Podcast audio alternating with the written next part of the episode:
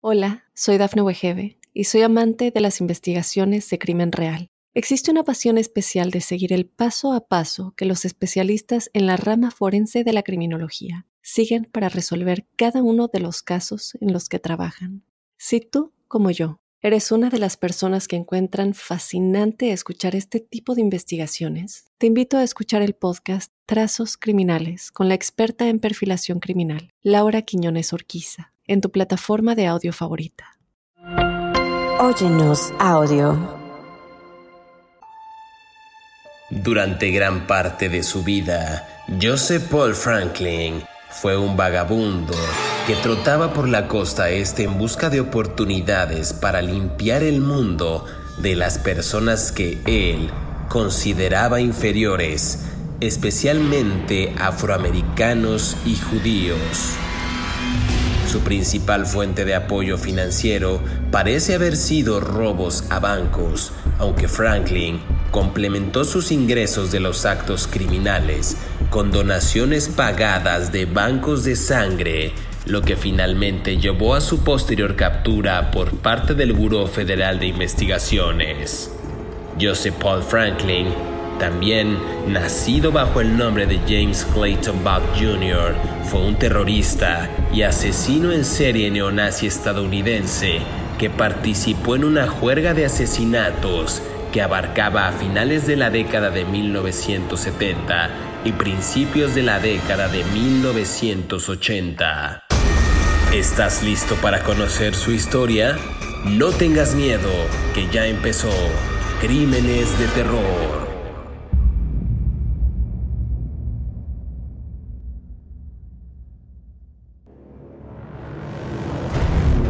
Bienvenidos a Crímenes de Terror. Si aún no te has suscrito al podcast, oprime el botón de seguir en la plataforma en la que nos estés escuchando, ya sea en Spotify, iHeartRadio, Amazon Music o Apple Podcast. Así podrás recibir cada sábado la notificación de un nuevo episodio de Crímenes de Terror. En esta ocasión del podcast vamos a conversar acerca de Joseph Paul Franklin, nacido con el nombre de James Clayton Bug Jr. Eh, este fue un asesino en serie estadounidense que fue declarado culpable de varios asesinatos y le fueron dadas también seis cadenas perpetuas, así como una sentencia de muerte por estos delitos. Este sujeto tiene un caso en particular porque confesó el intento de asesinato de dos hombres prominentes. Este era el editor de revistas Larry Flint y el activista por los derechos civiles Vernon Jordan Jr. Este caso está bastante interesante, así que no se despegue. Y para empezar, le quiero dar la más cordial bienvenida a David Orantes, quien semana a semana nos brinda detalles puntuales acerca de estos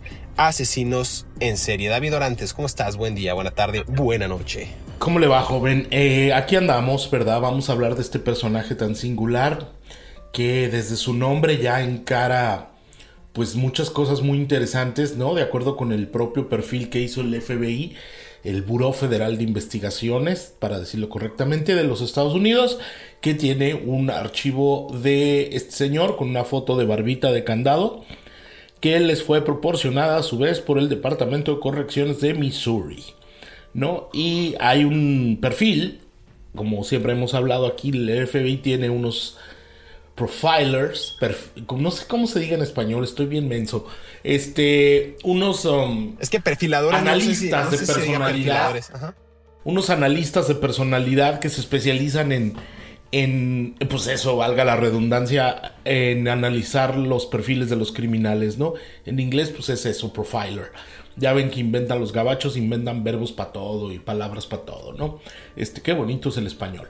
Eh, volviendo, volviendo a este señor, eh, si quieres hablemos un poco de su infancia y yo quiero detenerme un poco en, su nombre porque me parece muy particular, ¿no? Ok, vamos a seguir conversando de este hombre, eh, Joseph Paul Franklin, quien en sus primeros años de vida, ahorita se va a clavar o se va a centrar, digamos, la vida en el nombre, nació como James Clayton Bug en Mobile, en Alabama, en una familia pobre, en una familia en condiciones pues paupérrimas, sufrió graves abusos físicos cuando era niño y en la escuela secundaria se interesó primero, eso es algo interesante, se interesó en el cristianismo evangélico y después optó por el nazismo. Años después, eh, algunos medios de comunicación lo catalogarían como el supremacista blanco. Esto tiene que ver porque también después fue miembro tanto del Partido Nacional Socialista del Pueblo Blanco como del Ku Klux Klan. Entonces aquí está interesante ver qué habrá sido el momento en el que trastorna su mente, su comportamiento en su infancia, que logra eh, pues transitar hacia un pensamiento de extrema derecha. Esto es prácticamente lo que practican estas organizaciones o estas sectas. En la década de 1960 Franklin se inspiró para intentar iniciar una guerra racial después de leer el manifiesto político de Adolfo Hitler, Mein Kampf, que es mi lucha, y él decía en algún momento que nunca se había sentido así con ningún otro libro que había leído. Había algo extraño en ese libro, era lo que él expresaba. Estos eran, digamos, parte de su adolescencia, parte de su infancia, momentos clave que pudieran haber marcado su vida. David, ¿cómo lo ves? Sí, pero como siempre hay contexto, ¿no? A ver. Dale. Eh, el papá fue un soldado de la Segunda Guerra Mundial, ¿no? Este señor nació en Mobile, Alabama, que como ya contamos en el episodio pasado, pues no es así precisamente Atenas, ¿verdad? No es así como que la, la luminosidad de la cultura y del, y del progresismo, ¿no? Este señor nació en el 1950, o sea que le tocó todas las tensiones raciales, del sur de los Estados Unidos con los movimientos independentistas de, no independentistas, con los movimientos de derechos de las mujeres, derechos de los afroamericanos, el Brown Pride también, el derechos de los hispanos, derechos de las mujeres, el hipismo, ¿no? O sea, llegó a, la, a los turbulentos años 60 en medio de esta revolución sociocultural que estaba ocurriendo en el sur de los Estados Unidos, ¿no? Martin Luther King andaba por ahí, está, cuando él tenía 13 años estaban por matar en noviembre de, del 63 a, a, John F. Kennedy, este, mm, mataron a Martin Luther King, golpeaban a los afroamericanos por las calles, los, los blancos se sentían amenazados, ¿no? Por las minorías y, y, bueno, todavía había segregación, la Universidad Estatal de Mississippi no permitía a los estudiantes estudiar, a los estudiantes afroamericanos. Entonces este señor se pone a leer Mein Kampf, ¿no? Mi lucha, que escribió Don Adolfo. Don Adolfo es el creador, junto con el círculo cercano de él, con Adolf Heimann y con eh, Goebbels y todos ellos, de la primera y más importante secta coercitiva de la historia del siglo XX, ¿no? La gente cuando tiende a ver el Partido Nacional Socialista Alemán que fundó Hitler en los años 30, en los años 20 y, principios de los 30, eh, por medio de la violencia, mm, con Eric, Eric y todos ellos, eh, con un ideólogo de ultraderecha, un dramaturgo, tiende a pensar que fue un partido político. No fue un partido político, fue una secta. Y las sectas se caracterizan por ofrecer a sus miembros y a sus líderes, sobre todo, tres cosas fundamentales, poder, dinero y sexo. Y la secta perseguía eso, ¿no? Este señor obviamente se sintió, don Joseph Paul Franklin, se sintió muy atraído por toda esta filosofía de supremacismo blanco en el contexto social en el que estábamos viviendo y dijo voy que te quedó jabón y se puso su capuchita blanca y empezó a andar recorriendo por todos lados como de si fuera del Ku Klux Klan, ¿no? Eh, algo que a mí me llama mucho del Ku Klux es que ellos odian mucho a los judíos y eh, tienen una profunda devoción por el cristianismo y se les olvida que Jesucristo pues era judío, ¿verdad? Murió y vivió como judío, ¿no? Lo del cristianismo sucedió después con Pablo de Tarso, ¿no? Pero bueno, esta no es clase de religión, es clase de, es, es charla sobre este señor. Y entonces este señor, influido por todas estas historias de locura, decide cambiarse el nombre. ¿No? Él se llamaba, como tú bien dijiste, se llamaba de otro modo y él dice que se empieza a llamar Joseph Paul Franklin. Y entonces aquí es donde yo recurro amablemente a los archivos que me mandaron del FBI y aquí dice que él se cambia el nombre, ¿no? Por, para reflejar su admiración, estoy leyendo textual de un documento de la, del FBI, para Benjamin Franklin, el inventor, de, el descubridor de la electricidad y además un miembro fundador de los Estados Unidos, y para el líder nazi Joseph Goebbels, ¿no? Después de que en la adolescencia se siente identificado. Como todos ustedes saben, Joseph Goebbels fue el ideólogo publicista de Adolf Hitler, ¿no? Fue el que escribía sus discursos, fue el que creó mucha de la imagen poderosa y magnificente, magnífica de los, de los nazis. Entonces desde ahí ya empezamos a hablar de que este señor estaba re Lorenzo, ¿no? Este, él fue y se puso el nombre en admiración de Joseph Goebbels eh, y de Benjamin Franklin. Y por supuesto, eh, esto te habla un poco de por dónde iban los tiros, ¿no? Del señor cuál era, el, eh, todo el contexto social en el que estaba viviendo y dijo, yo, ¿saben qué? Me voy a radicalizar y yo voy a ser un supremacista blanco violento porque los blancos somos los chidos y todos los de las otras razas son los gachos. Entonces, este, así fue como sucedió básicamente, de, desertó de la escuela preparatoria y se puso a perseguir a gente lo, como enloquecido tan solo por su color diferente de piel o por sus ideas diferentes, ¿no? Y lo, y lo curioso de este caso es que durante gran parte de su vida este hombre, Franklin, eh, fue un vagabundo, él vagaba hacia arriba y abajo de la costa este en Estados Unidos y él buscaba justo lo que bien decías, ¿no? Estas oportunidades para lo que según él planteaba, limpiar el mundo, de las personas que él consideraba inferiores. Esto lo hemos visto con muchos de estos discursos de odio, discursos políticos raciales e inclusive en contra de los migrantes, en el caso del expresidente Donald Trump que decía que pues, los mexicanos eran violadores y asesinos. No, en este caso este hombre creía que la que otras razas que no fueran la blanca pues eran inferiores a él, especialmente personas negras o afrodescendientes y judíos, ¿no? Su principal fuente de apoyo financiero, eh, pues parecía ser proveniente de robo de bancos y él completaba ciertos ingresos también con donaciones que él hacía a los bancos de sangre. Esto finalmente, pues lo llevaría a su captura, pero esos detalles vamos a eh, abordarlos en el siguiente bloque, donde también hablaremos sobre los crímenes y cómo los ejecutaba este hombre, Joseph Paul Franklin, admirador como decías tú, de Goebbels y de otros eh, ideólogos de, ideólogos nazistas y, ideólogos del Ku Klux Klan.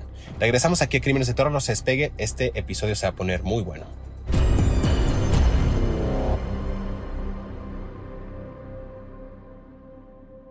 Hola, soy Dafne Wegebe y soy amante de las investigaciones de crimen real. Existe una pasión especial de seguir el paso a paso que los especialistas en la rama forense de la criminología siguen para resolver cada uno de los casos en los que trabajan. Si tú, como yo, eres una de las personas que encuentran fascinante escuchar este tipo de investigaciones, te invito a escuchar el podcast Trazos Criminales con la experta en perfilación criminal, Laura Quiñones Orquiza, en tu plataforma de audio favorita. Cuando acudió a la escuela secundaria, Joseph Paul Franklin desarrolló un interés extraño por el cristianismo evangélico, luego por el nazismo y más tarde fue miembro tanto del Partido Nacional Socialista de los Blancos como del Ku Klux Klan. Finalmente, cambió su nombre en honor a Paul Joseph Goebbels y Benjamin Franklin. En la década de 1960, Franklin se inspiró para comenzar una guerra racial después de leer Mein Kampf, Mi lucha, de Adolfo Hitler. Nunca me he sentido así por ningún otro libro que haya leído, reflexionó más tarde. Ese libro fue algo raro, dijo. A principios de la década de 1970, hizo un viaje por carretera a una conferencia del Partido Nazi Americano en Virginia con David Duck, entonces estudiante, y Don Black.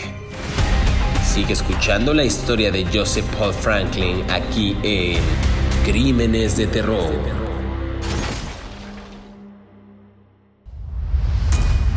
Regresamos a Crímenes de Terror, estamos conversando acerca de Joseph Paul Franklin, este hombre nacido bajo el nombre de James Clayton Bank, este Bank, Bank no sé cómo se pronuncia, Bank Jr., que me parece interesante todo lo que hemos narrado acerca de cómo una persona aficionada, una persona que se ancla a esta ideología eh, de supremacismo blanco puede cometer crímenes pues eh, a diestra y siniestra. Tenemos varios de estos crímenes cometidos por este sujeto. David, ¿te parece bien si entramos en materia para que nos alcance el tiempo. El por qué ya lo dijimos, ahora es a quién asesinaba. Hablamos de especialmente personas afrodescendientes y judíos, pero según tengo aquí en los registros, uno de los primeros asesinatos o intentos de asesinato que cometió este hombre fue el 7 de agosto de 1977, cuando este hombre ataca a una joven pareja eh, interracial. Estamos hablando de Alphonse Manning Jr. y Tony Swen en un estacionamiento en el centro comercial East Town Mall en Madison, Wisconsin,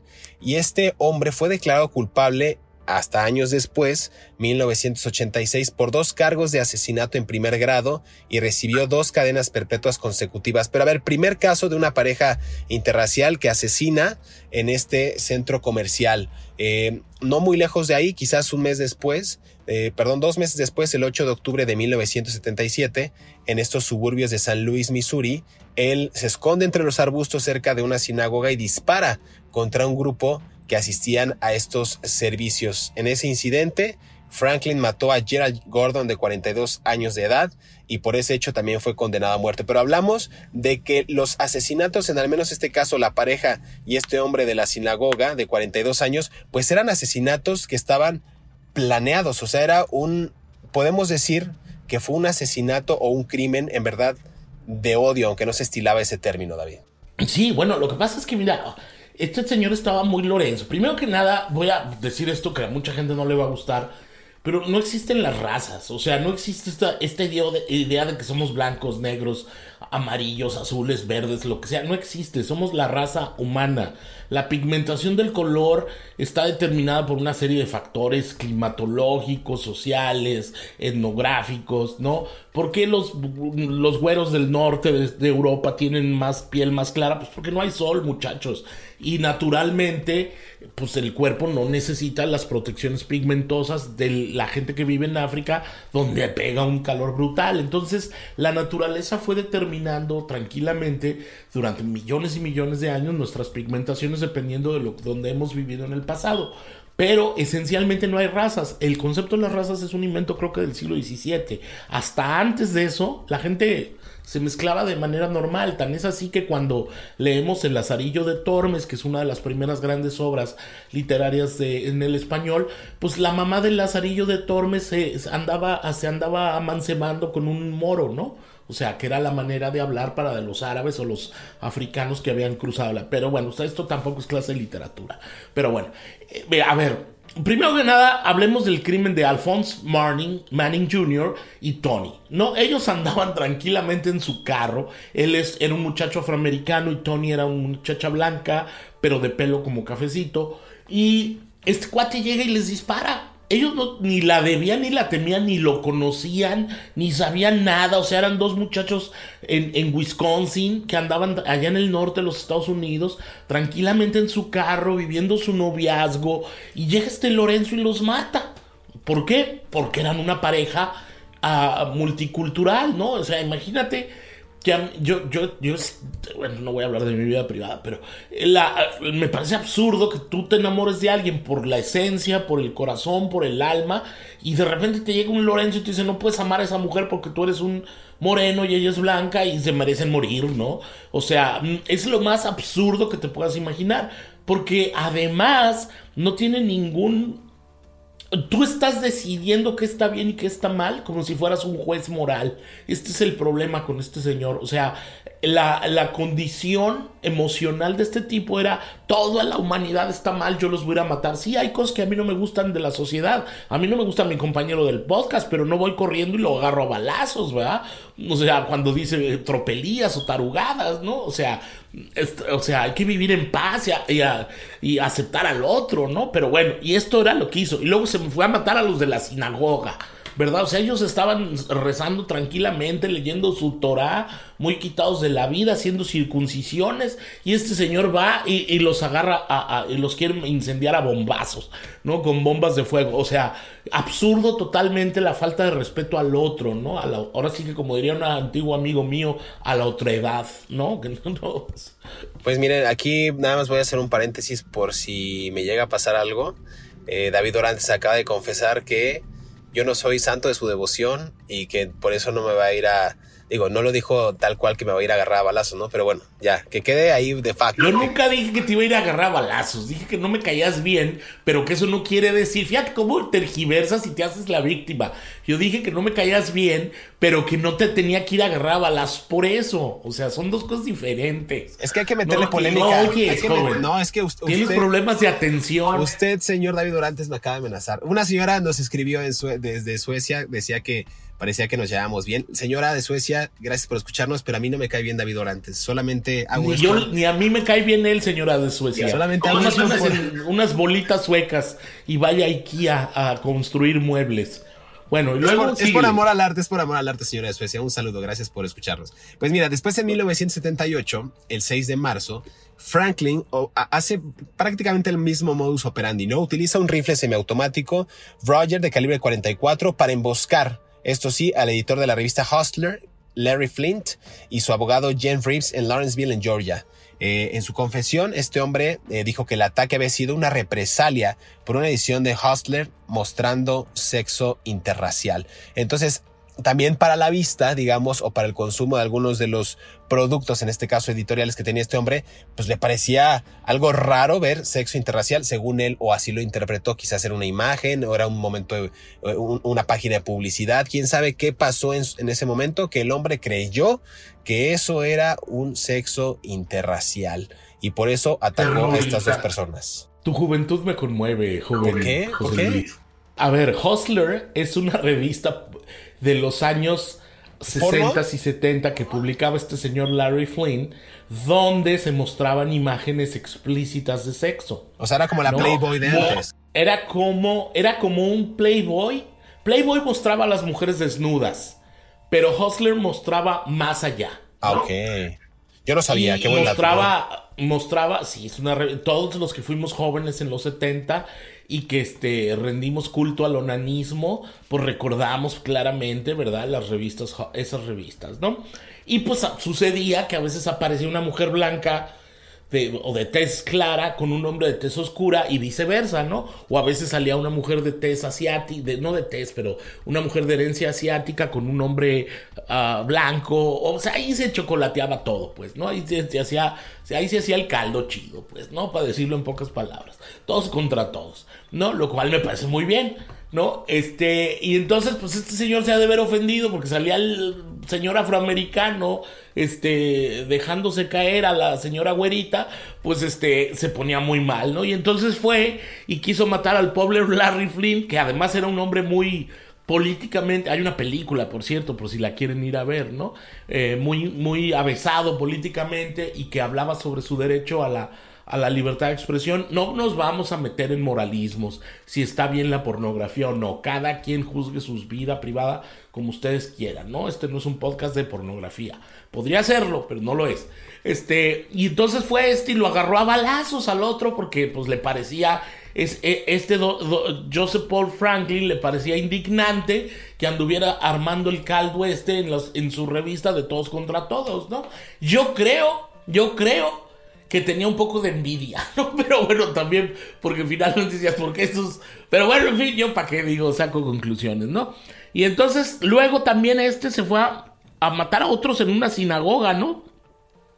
Ah, mató a otros en una sinagoga y luego en una pizzería y bueno, empezó a matar mucha gente. Vamos a la pausa si quieres y luego ya contamos más de los morideros de gente que armó este señor. disculpen mi, mi, mi, mi infancia, mi, ingenuidad respecto a la revista Hustler, yo no, no tenía conocimiento de esta publicación. Ahorita que me metí rápido aquí a, a ver esta revista pornográfica mensual, que era dirigida obviamente al público masculino.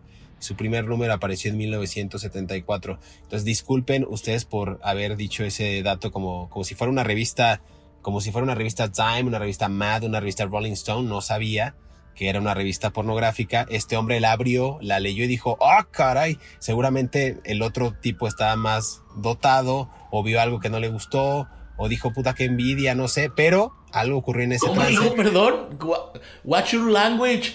Cuide su lenguaje, joven. Esto es un podcast para toda la familia. Luego, ¿por qué se enoja uno, José Luis? O sea, aquí estamos tratando de, yo tratando de disfrazar las cosas y tú luego, luego soltando procacidades. Bueno, es que este qué tal si vio, a un, vio a un, este, un, macanón a este hombre y ya dijo, oh, caray, Algo ¡Oh, no más lo que estás diciendo! Algo, algo, pasó, pero bueno, vamos a hacer una pausa. Vamos a hacer una pausa y regresamos. O sea, y empezó a matar gente porque veía a los morenos encuerados. Ay, no sabemos. por favor. Dale, ya, vete a la pausa. Qué, qué horror, estamos denigrando. No, porque se enoja uno, señora de Suecia. Señora de Suecia, no, se, despegue. No se despegue, señora de Suecia. Regresamos aquí a Crímenes de Terror.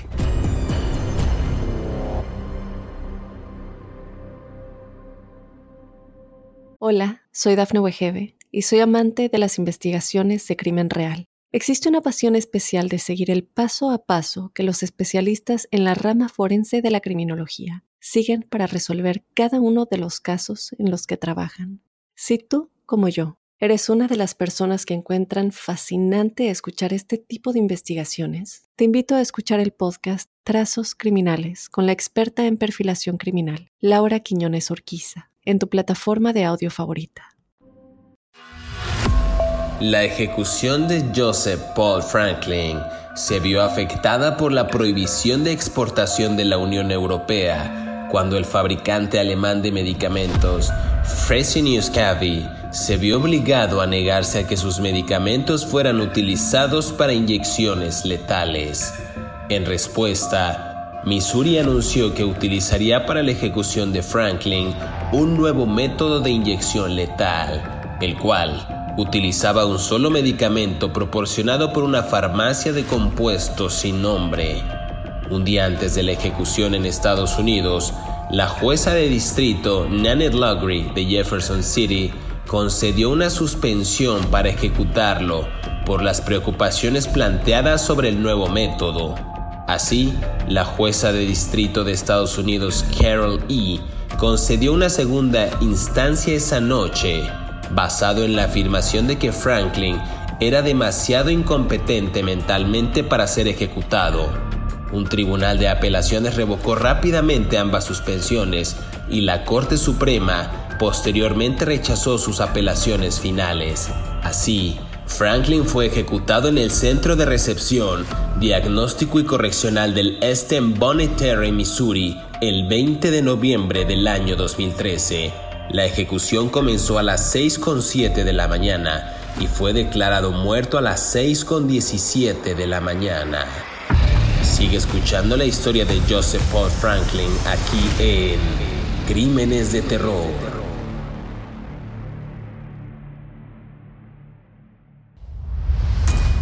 Regresamos a Crímenes de Terror. Estamos conversando acerca de Joseph Paul Franklin o James Clayton Buck Jr. Eh, bien, pues seguimos con la ola de, después del, breviario cultural con la revista Hustler, qué divertido.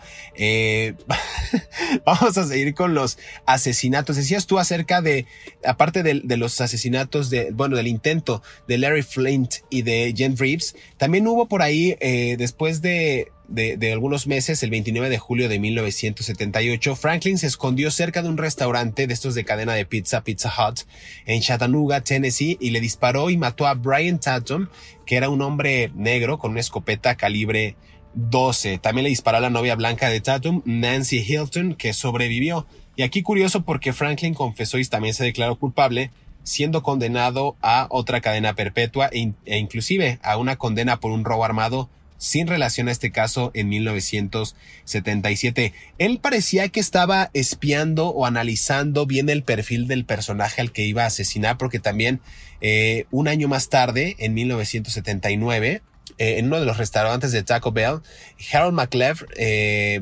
un hombre negro de 27 años igual, fue tiroteado fatalmente por este hombre en Doraville, en Georgia. Entonces, digamos que uno de los eh, símiles que tiene estos casos es que él en verdad se postraba fuera de los restaurantes para ultimar a sus víctimas.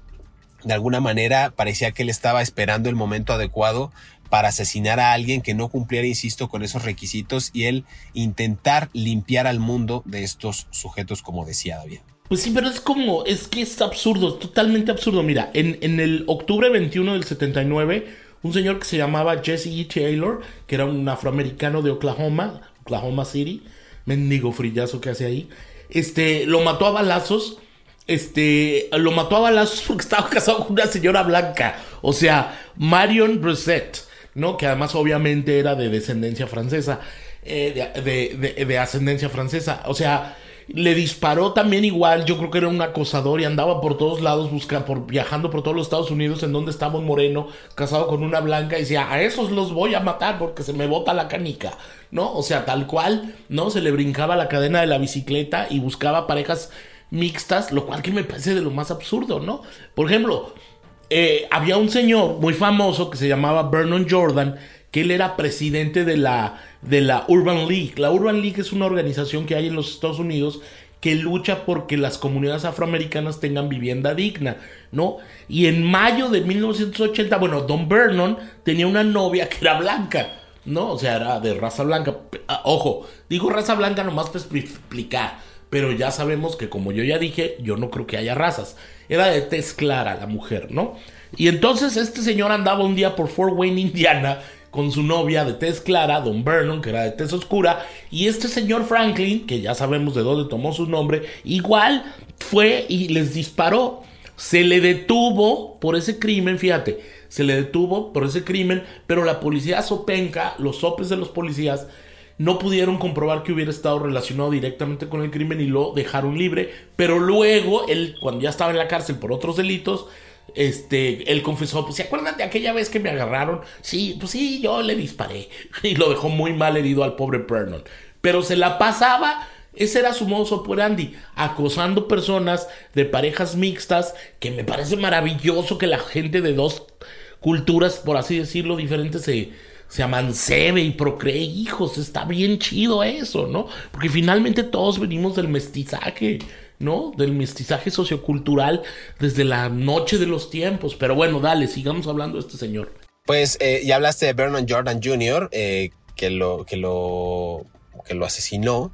El 8 de junio de 1980, Franklin también confesó haber matado a los primos Darrell Lane y Dante Evans Brown. Estos tenían 14 y 13 años respectivamente en Cincinnati, en Ohio, y él estaba igual esperando en un paso elevado para disparar a una pareja mestiza, pero le disparó a estos chicos afrodescendientes eh, y fue condenado igual en 1998 y recibió dos condenas perpetuas por estos respectivos casos. A ver, esto en cuestión de días, el 15 de junio, también disparó y mató a Arthur Smothers y a Caitlin Mikula, que era, eran chicos de 22 y de 16 años respectivamente, y esto lo hizo con un rifle eh, de alto poder mientras esta pareja cruzaba un puente en Pensilvania. Entonces, a ver, son casos en los que, al menos en este último, que creyó que le iba, a disparar a una, a una pareja mestiza y de repente dijo, ah, no, pues mira, ahí van dos chamacos, vamos a darle 14 y 13 años y los asesinó y después a otros de 22 y de 16 años. El día del asesinato de estos últimos, de los que estoy hablando, eh, Franklin tomó o se, o se postró, digamos, en una ladera eh, con vista al centro de Johnstown y esperó a que otros posibles objetivos pues pues llegaran a su vista pues o a, la, o posición que tenía para asesinarlo. Y nunca fue arrestado por estos asesinatos. Y como bien dices también ha de haber dicho cuando estaba en la cárcel oigan se acuerdan de estos chavos de 14 y de 13 años de 22 y de 16 años ah bueno sí pues yo los maté. Esto lo dijo durante una entrevista en la cárcel después de ser detenido. Entonces son casos alarmantes en los que él ya no distinguía si eran buenos o malos si eran eh, lo que sea, simplemente por el color de piel decía, ellos no pueden estar juntos. Una persona afrodescendiente y una persona eh, blanca no pueden estar juntos. O si eran dos muchachos, no pueden estar juntos. O no pueden vivir o no merecen vivir. Algo, pues realmente aterrador, porque sin saberla, ahora sí que ni de verla ni temerla, estos muchachos, estos jóvenes fueron ultimados por un sujeto que realmente le hacía falta un tornillo en la cabeza. Eh, ¿Cómo ves, David? Hay otros por ahí, otros asesinatos. Eh, creo que de los últimos fueron en junio de 1980 y en agosto de 1980.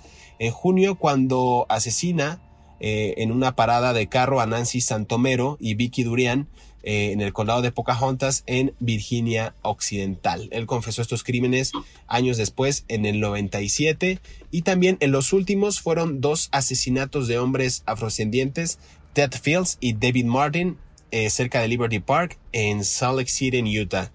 Igual fueron, sí. fue sentenciado por estos cargos, pero asesinatos, tú lo, asesinatos. Tú lo cuentas así como muy de pasadita, dices, estaba en Virginia Occidental, West Virginia, yo siempre le digo West Virginia porque vivo aquí, y Utah, pero pues son lugares que están realmente muy lejos. está uno en la costa este de los Estados Unidos y el otro está en el oeste. Y este señor solamente andaba viajando, matando gente. Ahora, disparaba desde muy lejos.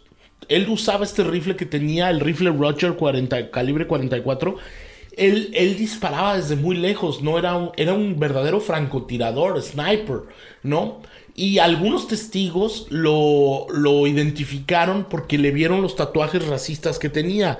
No solo tenía suásticas tatuadas, también tenía tatuado el número 88. Si usted quiere saber qué relación tiene el 88 con los tatuajes, con lo del nazismo, haga un research. No se lo voy a decir aquí. Este, haga usted su propia investigación. Pero si usted, si usted conoce a alguien que trae tatuado el 88, lo más probable es que sea racista. Este, bueno, el caso, el caso es que él andaba por arriba y para abajo y el FBI no podía eh, detenerlo, pero ¿Te acuerdas que tú dijiste algo muy interesante? Que él vendía sangre, ¿no? Él vendía su sangre para poder sobrevivir y viajar de un lugar a otro, ¿no? En, en centros de donación de sangre, ¿no? Tengo la curiosidad de saber qué él hubiera pensado si su sangre se hubiera sido usada para un donante afroamericano, ¿no? O sea, le hubiera dado el patatús, ¿no? Pero bueno, se hubiera matado él solo. Pero bueno, le hubieran dicho, oiga, por cierto, toda la sangre que donó se las dimos a niños pobres afroamericanos. No, a ver qué hubiera hecho. Pero bueno, el caso se colgaba en la celda, casi te lo puedo asegurar. Pero bueno, eh, un donado, un tipo de un banco de sangre donde él fue a, donar en Kentucky, dijo, ¿saben qué? El otro día vino un cuate que traía estos tatuajes así asado y le dijo a la policía y a su vez la policía en Kentucky le dijo al FBI y así fue como lo detuvieron, ¿no? O sea, yo estoy haciendo el gran arco de la detención muy corto, o sea, porque fue una investigación larga, y cuando ya lo tenían detenido, pues este, él confesó todos los crímenes. Esto estamos hablando, creo que fue en el, en el, en el 80, ¿no? Y un agente del FBI lo, lo finalmente lo arrestaron en, en, en Florida, en un lugar que se llama Lakeland. Y, y, bueno, pues lo condenaron por, y lo llevaron, lo anduvieron llevando todo, por todos Estados Unidos para que enfrentara sus procesos penales hasta que finalmente creo que terminó en una, ¿cómo se llama? En una prisión federal en Missouri, ¿no? Por alguno de los crímenes, ¿no? Y ahí lo condenaron 23 años después de que lo detuvieron. Pero si quieres cuenta un poco de eso.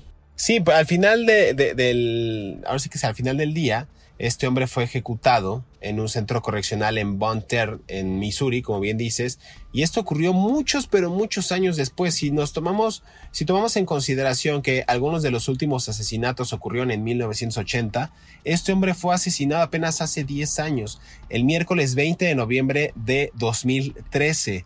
La ejecución fue a las 6.7 horas y fue declarado a las 6.17 horas horas de la tarde. Su ejecución fue la primera inyección letal en Missouri eh, en usar pentobarbital, que solo una vez eh, del convencional cóctel de tres fármacos. Esto es, un, es una pastillita de 5 gramos este barbitúrico y 10 minutos después fue declarado muerto. O sea, se le suministró este fármaco para que pues perdiera prácticamente la vida y pagara por los crímenes que cometió. Allí hubo tres testigos que dijeron a los medios que este hombre parecía que no expresaba dolor, no le interesaba mucho lo que había vivido y lo que había hecho y pues prácticamente se fue sin dar una disculpa o sin dar como un, un, un, ápice de perdón o de arrepentimiento. No hizo ninguna declaración final y no habló ni una palabra en la cámara de la muerte. Dicen que después de esta inyección él parpadeó un par de veces, respiró con dificultad, tragó saliva, su pecho se desaceleró y finalmente pues se detuvo. Finalmente perdió la vida este hombre. ¿Cómo ves David Orantes? Al final de cuentas pues pagó de alguna manera por sus crímenes. Así es, pues al final de cuentas, él, admitió, se le pudieron comprobar 22 asesinatos, el, ataque a Larry Flynn, el ataque a Vernon Jones, eh, el incendio de dos sinagogas, por lo menos, con bombas incendiarias, y 16 robos de bancos, ¿no? O sea, eh, yo te puedo asegurar que él en su locura, porque en su ignorancia, sobre todo, porque en estos tiempos es racista, pues sí está muy, muy cabrera, ¿no? Este él te aseguro que él pensó que él era una especie como de ungido, ¿no? Una especie como de seleccionado por, por, esta ideología que, lo, que lo caracterizaba para hacer una limpieza de la humanidad, ¿no? Tal cual como proclamaban los, eh, los de la secta fanática del nacionalsocialismo. Y lo único que yo digo, bueno, es Eh, estamos en el siglo XXI, muchachos. El racismo ya no, no, no entra por ninguna puerta, ¿no? Ni por ninguna ventana. No podemos permitir que se cuele ni en, la, en las universidades, ni en los medios de comunicación, ni en la política, ni en la religión, ni en la vida privada, ni en el deporte, porque últimamente cada Lorenzo que dice cada cosa en los estadios, eh, ni, ni en ningún lado, pues, ¿no? Todos somos parte de la única y maltrecha raza humana y no nos tenemos más que los unos a los otros, ¿no? Pues con esa reflexión vamos a terminar este episodio de Crímenes de Terror. Muchas gracias David, gracias a la gente que nos escucha, se suscribe en Spotify, en Apple Podcast, en Amazon Music y en AG Radio. Antes de irme, David Durantes me está haciendo caras. ¿Qué pasó David Durantes? ¿Quieres decir algo? No, nada, me quedé pensando en las tarugadas que estabas diciendo hace rato, pero bueno, en fin. Pues mira, la señora de Suecia debe estar contenta porque ella sabe eh, de, viva fuente, de viva voz, que no me caes bien, que simplemente hacemos esto por trabajo y porque pues hay que llevar la papa a la casa y ni modo. Así es, ni modo, no nos ni modo con estos güeyes nos tocó arar, dicen en mi pueblo. dices tú que dices tú que hay maderas que nunca agarran el barniz y estoy no agarran el barniz y que ¿Qué andabas diciendo de los.? Ay, bueno, ya me voy, ya, ya indignado. No vamos a hablar más de eso. Gracias que nos sintonizó. Eh, por favor, suscríbanse, compartan, eh, escríbanos en nuestras redes sociales para que sepamos de quiénes les gustaría que conversáramos en el siguiente episodio de Crímenes de Terror. Nos escuchamos en el siguiente episodio. Muchas gracias.